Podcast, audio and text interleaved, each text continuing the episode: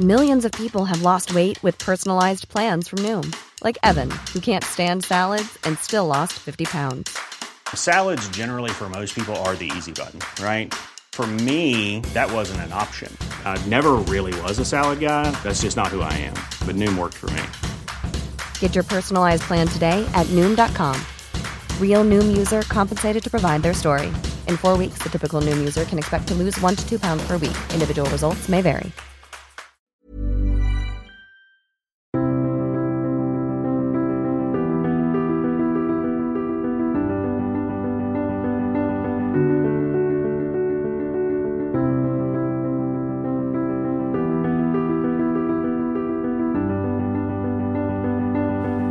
Bienvenue pour un nouveau podcast Conflit où nous allons parler d'ordre mondial, d'organisation du monde, de paix également. Et pour évoquer ces questions de l'ordre mondial et de l'organisation des relations internationales, je reçois Eugène Berg. Bonjour. Bonjour. Merci d'avoir accepté notre invitation. Euh, Vous êtes euh, ambassadeur de France, vous avez été notamment en poste dans différents pays d'Afrique ainsi que dans le Pacifique.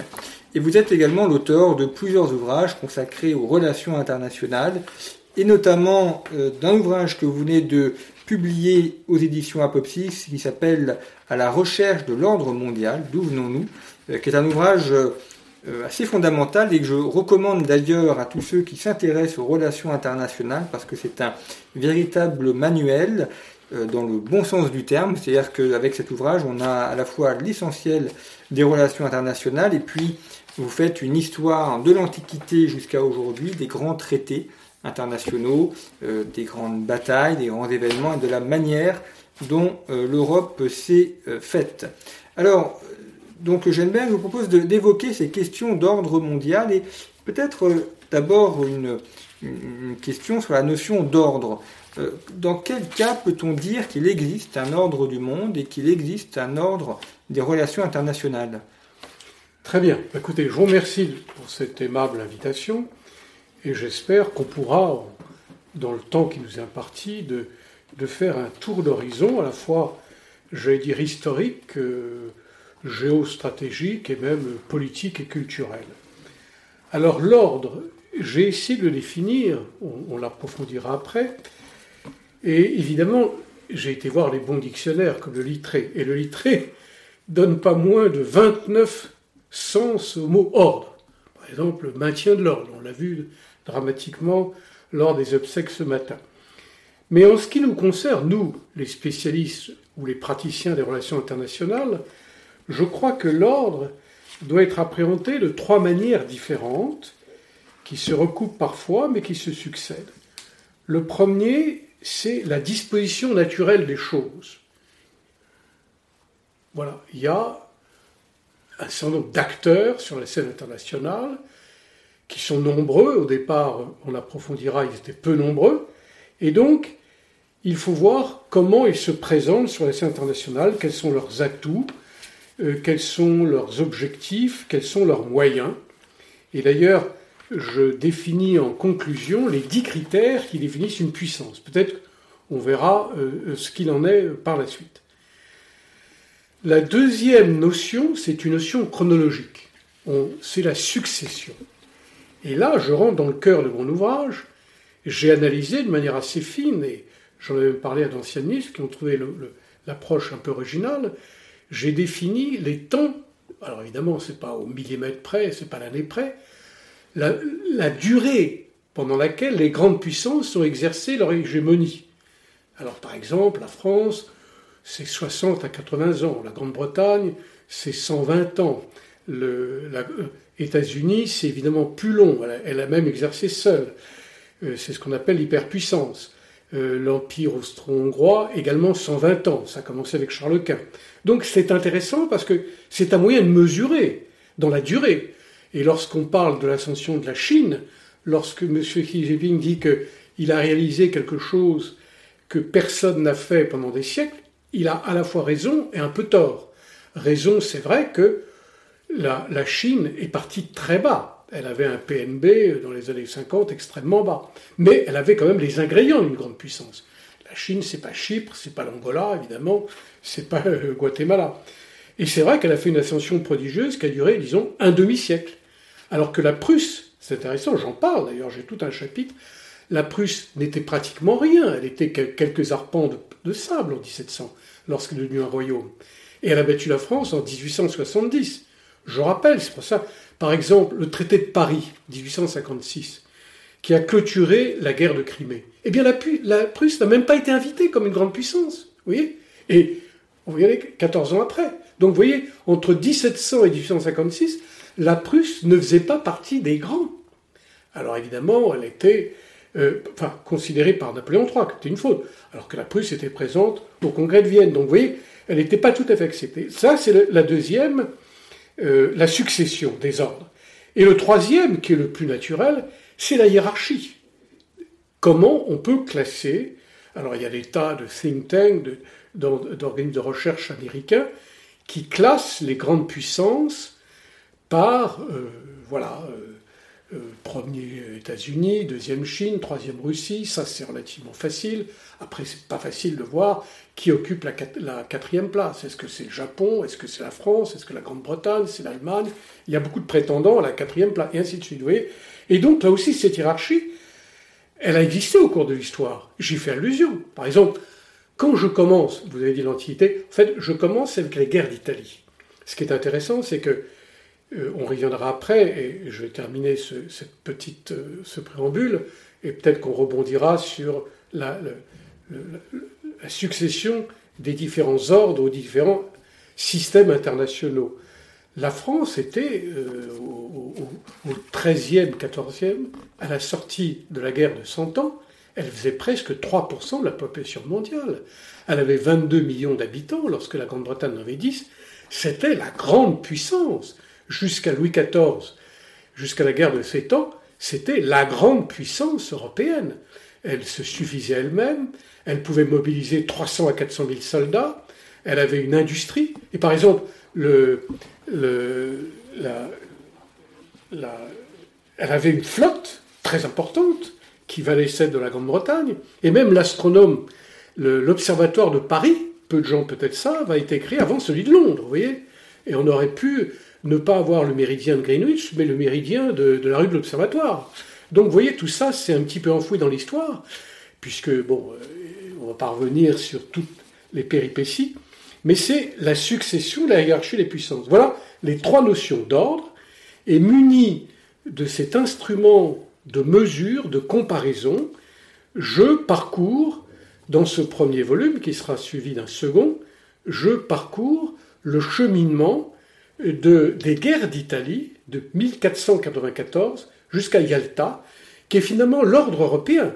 Jusqu'en 1945, bon, la France était battue évidemment en 40, mais la France, elle faisait partie des grands. La preuve, euh, traité de Versailles, c'est Clémenceau, ça s'est fait euh, au Quai d'Orsay, au salon, ça s'est fait à Versailles. La France était, faisait partie des, parmi les grands. Et jusqu'en 45, c'était l'heure de l'Europe. Et après, effectivement, c'est l'effacement de l'Europe, et on passe à la bipolarité qui a duré jusqu'aux années, euh, fin des années 80, et ainsi de suite. On a eu ensuite une ère exceptionnelle d'unipolarité qui a duré une dizaine d'années, et maintenant, dernière étape de ce long cheminement chronologique, on est devant un système que les grands spécialistes ne savent pas mesurer. Et c'est vrai qu'on ne sait pas si c'est multipolaire, si c'est acentré, si unipolaire, mais je crois que n'anticipons pas. Voilà un petit peu la notion d'ordre. Et je crois qu'il faut, avant de parler d'ordre, bien comprendre ceci, saisir la sémantique, la conception, et puis les, moyens qui définissent un ordre. Mais ça, j'y reviendrai peut-être tout à l'heure.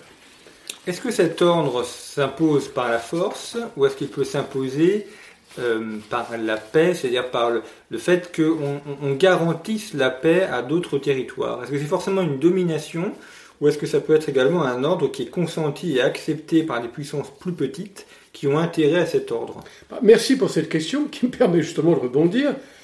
Je, dans mon introduction, qui fait quand même une cinquantaine de pages, après avoir défini cet ordre, donc j'ai très brièvement euh, rappelé les termes, je dis que l'ordre, dans l'histoire, s'est défini par trois moyens différents.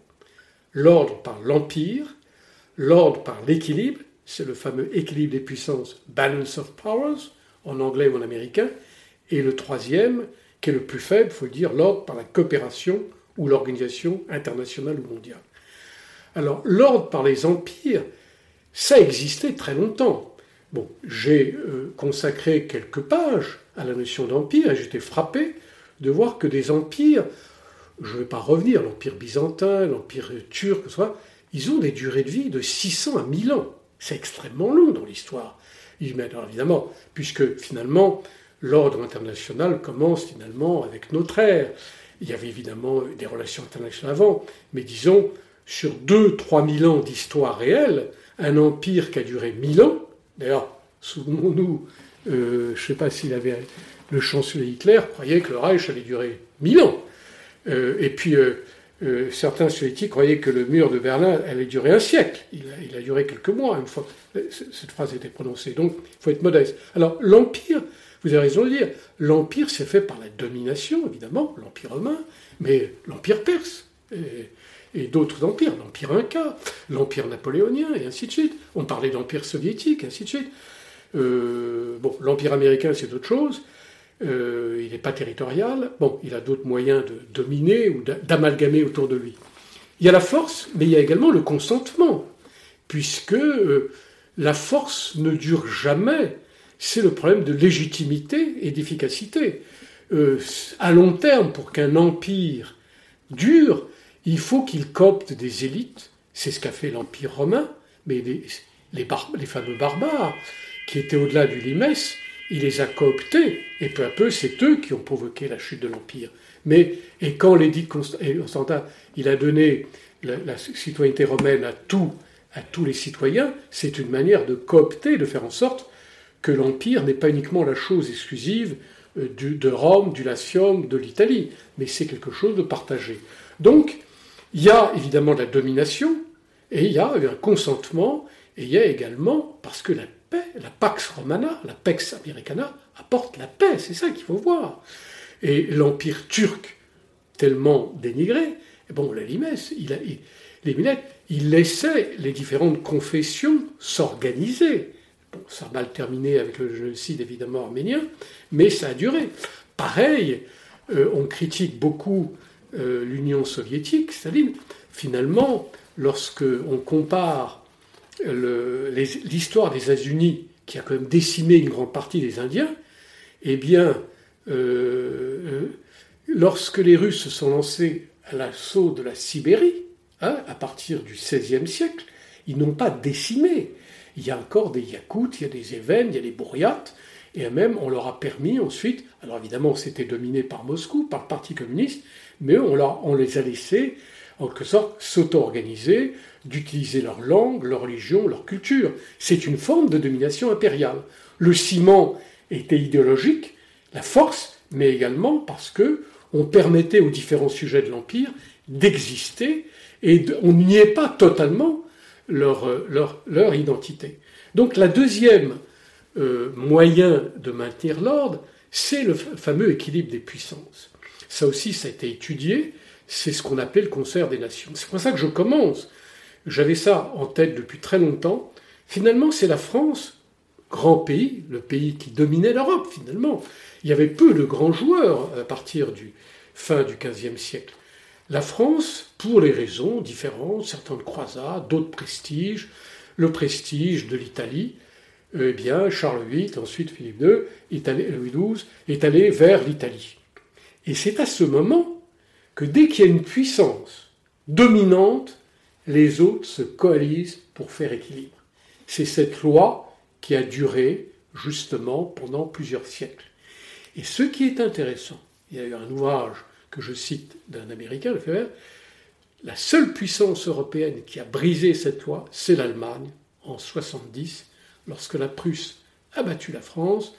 Ensuite, il y a eu la proclamation de l'Empire, hein, en janvier 70, 71, euh, euh, au, Galerie des Glaces. À la Galerie Glaces à Versailles.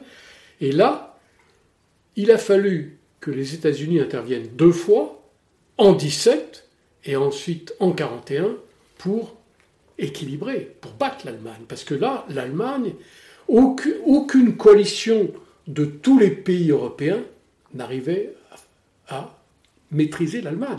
Bon, Napoléon a eu une domination. Louis XIV, par exemple, là aussi, vous faisiez allusion au XVIIe, la France, l'armée française a été imbattue jusqu'à justement la fameuse bataille de Malpasseur, où l'ancêtre de Churchill a reçu le château de Blenheim, et c'est le duc de Marlborough, avec le prince Eugène, qui était d'abord, qui a servi un peu la France et ensuite qui est passé au hongrois, c'est la première fois en 25 ans que les armées de Louis XIV ont été battues. Et c'est un peu ça a été la fin d'une certaine période d'hégémonie, et ensuite l'hégémonie est passée à l'Angleterre jusqu'à justement les années 70. Donc vous voyez que cette loi de l'équilibre des puissances est intéressante. Alors on a employé, vous me permettez, je ne sais pas si vous voulez rebondir avec une question, mais de reprendre mon raisonnement par ce que c'est que le concert européen. Le concert européen, il provient justement après Waterloo, hein, juin 14, il y, avait, euh, a eu les puissances qui ont battu l'Empire, Russie, Grande-Bretagne, Autriche-Hongrie et Prusse. Eh bien, ils ont constitué, il y avait un pacte de Chaumont, ils ont constitué une coalition, que sorte un groupe d'États qui voulait endiguer la France. Et grâce au génie de Talleyrand, il est rentré très vite dans ces configurations et s'est créé le Concert européen, qui a fait beaucoup de congrès. Chateaubriand y a euh, participé, qui faisait des interventions, notamment en Espagne. Et le Concert européen a duré finalement assez peu. Il a duré justement de 1815, il a éclaté avec la guerre de Crimée, 53-56. On parlait plus de Concert européen. Puis ensuite, la session d'Allemagne. Mais il en est resté quelque chose. On parle toujours du concert des puissances. On retrouve d'ailleurs, quand on regarde la composition du Conseil de sécurité, qu'est-ce qu'on voit finalement? On voit France, Grande-Bretagne, c'est les deux protagonistes de la guerre de son temps. Qu'est-ce qu'on voit? On voit la Russie. Et je l'explique, je crois, parce que je connais bien la Russie. La, Russie a fait éruption sur le théâtre européen lorsque Pierre le Grand, à Poltova, en 1709, a battu l'une des armées les plus puissantes, qui était la grande alliée de la France, Charles XII, un, génie militaire, et Poltova se place dans l'Ukraine actuelle. Qu'est-ce que la Suède faisait dans les fonds fonds d'Ukraine? Il a été battu, et c'est de là que, naît la grande Russie, qui ensuite est devenue une puissance. Donc vous avez les États-Unis sont devenus une grande puissance à la fin du XIXe siècle. Par exemple, jusqu'aux années 1880, euh, la hiérarchie des ambassades, vous parliez de diplomatie, les grandes puissances, Grande-Bretagne, Autriche, Prusse, nommaient des ambassadeurs. Mais le pays qui n'avait pas le statut de grande puissance n'avait pas un ambassadeur. Il avait qu'un envoyé spécial ou un ministre plénipotentiaire. Eh bien, toutes les vieilles puissances européennes n'avaient pas des représentants, mais qui n'avaient pas le titre d'ambassadeur. Le titre d'ambassadeur a été créé que les années 1890, vous voyez. Et là, les États-Unis sont rentrés, enfin, sont devenus une grande puissance. Elle était potentielle lorsqu'ils ont battu l'Espagne en 1898. Ils sont devenus une puissance coloniale pour la première fois, alors qu'ils étaient très anticolonialistes. Ils sont restés. Ils ont obtenu évidemment euh, Porto Rico, les Philippines, et ils ont fait une tutelle un peu sur Cuba. Donc voilà un petit peu le, et le concert de puissance existe, parce que le Conseil de sécurité est une forme de concert.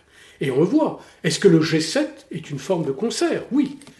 Il est plus économique, mais il est irrégulier. Alors, évidemment, le concert européen euh, entre 1815 et 56 était constitué de cinq États. Et eh bien maintenant, on peut dire qu'on a le G7, G8, mais il est évident qu'à l'époque, il y avait 30 à 40 pays, donc 5 autour de 40, la proportion est de 1 sur 8. Alors maintenant, peut-être qu'il faudrait créer un concert mais là aussi, c'est quelque chose de très intéressant qui mériterait vraiment des études, des discussions. Est-ce que le monde, quand on parle de gouvernance, est-ce qu'il a besoin d'un concert élargi? Et lequel est-ce? Conseil de sécurité? J'anticipe peut-être sur la fin, trop peu, trop peu, trop peu nombreux. le Conseil de sécurité, il n'y a pas encore le Brésil, il n'y a pas l'Inde, bien sûr, future grande puissance, il n'y a pas l'Allemagne, il n'y a pas le Japon, il n'y a pas de pays africains. Est-ce que le G20 peut servir Pour l'instant, il est qu'économique. Donc, vous voyez, quand on parle de gouvernance mondiale, on parle de concertation, on parle de concert, des concepts très intéressants, mais, notre communauté internationale n'a pas trouvé un successeur digne de ce qui a quand même fait l'équilibre, la paix et la prospérité en Europe pendant des décennies. Alors justement, Berg, par rapport à cette question euh, de l'ordre mondial, est-ce que donc on a eu pendant longtemps un ordre mondial qui était fondé sur les nations et les empires. Est-ce qu'aujourd'hui on va pas vers un ordre qui, est, euh, qui efface les nations, voire qui les supprime? Donc un ordre supranational où des organismes comme euh, l'ONU, l'OMC, euh, la Banque mondiale ne prendraient pas le pas sur les nations, les pays qui finalement deviendraient obsolètes. Et le nouvel ordre mondial serait un ordre davantage d'organisation on pourrait même dire, de pouvoir de fonctionnaires mondiaux. Très bien, alors tout à fait, c'est d'ailleurs, c'est ma, ma, troisième vision de l'ordre. La première, c'est l'ordre par l'Empire, qui historiquement s'est terminé avec la Première Guerre mondiale, puisque finalement, qu'est-ce qui a disparu en 19 C'est l'Empire allemand, l'Empire austro-hongrois, l'Empire ottoman, que peut-être euh, Erdogan, l'Empire tsariste, qui a été remplacé ensuite par l'URSS qui était un pseudo-empire. Donc, et là, justement, est née la Société des Nations, chère au président Woodrow Wilson. C'est ce que j'appelle l'ordre par le droit et par la coopération. Et d'ailleurs, j'ai un chapitre, la naissance de l'organisation mondiale. C'est la SDN, qui malheureusement a failli à sa tâche, parce que, eh bien, le Sénat européen, tout le monde le sait, ne l'a pas ratifié en novembre 1920, et l'un des piliers de cet ordre par l'organisation internationale n'existait pas. Ensuite, l'URSS n'a pas participé au départ, elle a rejoint que les étrangers.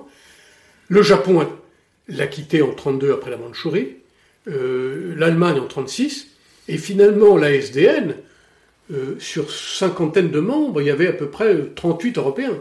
C'était pas encore une organisation mondiale, c'était une organisation européenne qui était à Genève.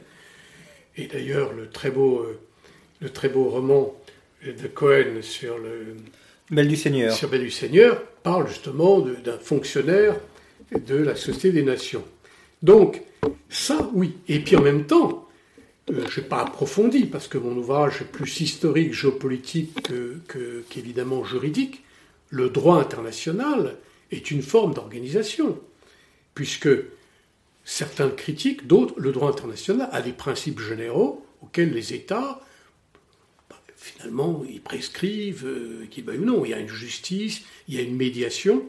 Et les organisations internationales telles quelles ont commencé il y a très longtemps, avec la commission du Danube, l'Union postale industrielle, et ainsi de suite, euh, universelle, ensuite l'OIT. Donc, il y a toutes, et ça j'y fais évidemment allusion, à partir des années 1860, 80, 90, on assiste à cette troisième étape, qui est la montée de l'Organisation mondiale. Ensuite a succédé évidemment l'ONU, l'Organisation des Nations Unies, qui, elle, dans ses articles de 7, elle prescrit l'usage de la guerre. Et maintenant, la guerre, en théorie, elle est illégale. Il faut bien l'aval du Conseil de sécurité. Bon, je ne vais pas revenir sur tous les hommages qui ont été rendus au président Jacques Chirac. Bon, l'un, l'un, l'une, l'un de ces gestes qui a été le plus apprécié des Français, c'est de s'être opposé à la guerre en Irak en 2003. On ne va pas revenir sur l'actualité brûlante. Euh, regardez ce qu'écrivait le Figaro ce matin sur le fiasco américain en Afghanistan, en Syrie, en Irak. C'est aussi, là, c'est plutôt que l'ordre, c'est plutôt le désordre qui s'installe précisément. Mais tout ça est né, effectivement, parce que les États-Unis ont fait fi à l'aval du Conseil de sécurité. Donc, vous voyez, normal, et, l'organisation mondiale, euh, qui est constituée de l'ONU, qui est constituée d'une famille d'organisations, ce qu'on appelle, avec des institutions spécialisées, des organes subsidiaires, bon, tout ça fait un petit peu question de cours, évidemment, ils ont, par exemple, je suis en train de faire une intervention sur le droit de la mer, les océans, un sujet passionnant. Eh bien, euh, peu de gens peut-être savent que l'ONU a entamé depuis 2015 une discussion pour un traité du droit de la mer qui couvre la haute mer, puisque le traité de 82 qui a été signé à Montego Bay en Jamaïque, il ne couvre que la partie, j'allais dire, jusqu'aux zones économiques exclusives, 200 000. Mais au-delà, c'est la haute mer, où il y a liberté complète. Donc on peut dégazer, on peut pêcher, on peut faire, des tas de choses qui ne sont pas conformes au bien commun de l'humanité à l'intérêt. Il n'y a pas de traité. Donc vous voyez, si demain il y a un traité, eh bien ça va réguler et ça va donner justement un sens à cette organisation mondiale, cette gouvernance. Bon, alors maintenant, j'y fais peu allusion évidemment dans mon ouvrage, puisqu'il s'arrête en 1945, c'est plutôt après que c'est né. Mais déjà, c'était en filigrane. Quand, quand, par exemple, on organise l'union, euh, les télécommunications, c'est né déjà, l'union postale, il, fallait bien s'organiser. Donc, on ne pouvait pas laisser le chaos. Donc, il fallait avoir, euh, il fallait avoir des règles communes, euh, qui, c'est déjà une forme d'organisation qui est primitive, qui est peu achevée, et c'est de cette organisation que maintenant on a la famille des Nations Unies avec toutes les institutions spécialisées qui couvrent des champs immenses. Eh bien, merci beaucoup, Berg, d'avoir euh, donné quelques pistes sur la, réflexion sur l'ordre mondial. Je renvoie à votre ouvrage À la recherche de l'ordre mondial, paru aux éditions Apopsis, dans lequel euh, nos auditeurs retrouveront ce que vous avez évoqué, mais de manière évidemment beaucoup plus détaillée. Et euh, je vous propose de retrouver pour une deuxième partie euh, consacrée à des exemples historiques de cet ordre mondial, où nous pourrons ainsi aborder la manière dont cet ordre s'est construit. Merci pour votre fidélité et à bientôt.